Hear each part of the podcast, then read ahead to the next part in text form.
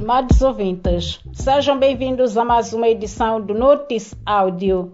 Os destaques desta semana são: Mariano Nhongo denuncia ataques às bases da junta militar da Renamo no dia em que ocorre mais um ataque na Estrada Nacional número 1. Mais moçambicanos receberam subornos das dívidas ocultas. Seis dos 18 jovens detidos em Gaza encontram-se doentes e sem assistência médica.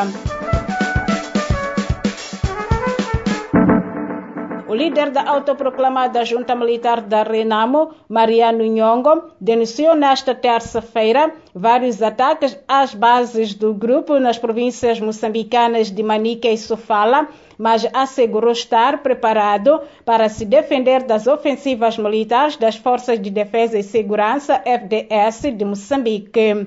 Falando em entrevista à Voz de América, Nhongo disse ter deixado a principal base do grupo na Gorgosa, mas que continua atento à sua perseguição. O canal Mose de quinta-feira escreveu que os ataques às bases da junta militar parecem estar ligados com a ordem dada pelo presidente da República, Felipe Nunes, quando durante a sua visita a Manica ordenou a captura dos que promovem incursões no centro de Moçambique. Uma fonte das forças governamentais disse à Carta de Moçambique que Nhongo terá sido desarmado na noite de quarta-feira por elementos das forças de defesa e segurança em algum lugar no centro de Moçambique e que a sua guarda foi neutralizada enquanto Nhongo continua em fuga.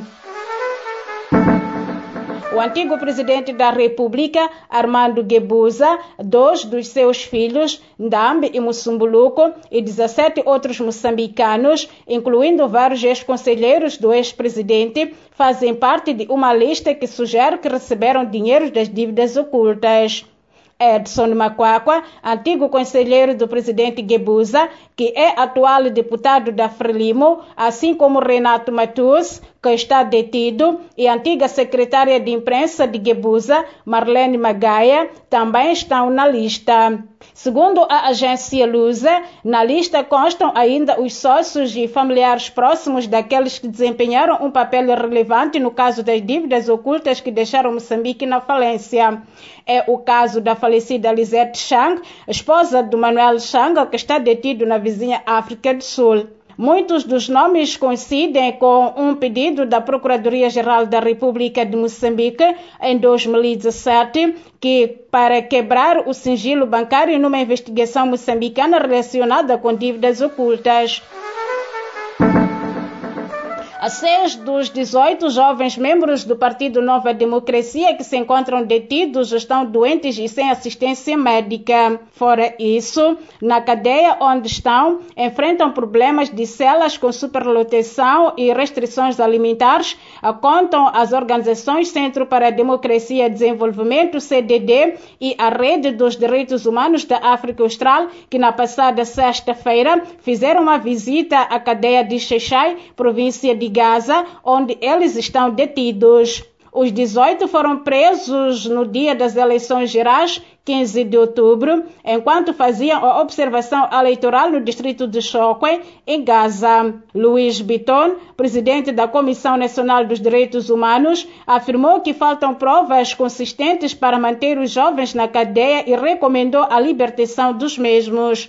Enquanto isso, o tribunal determinou o valor de 720 mil meticais, 40 mil por pessoa, como caução para libertar os jovens. Um valor muito elevado, visto que os jovens são de baixa renda e alguns deles ainda são estudantes, contou uma fonte do partido à agência Lusa.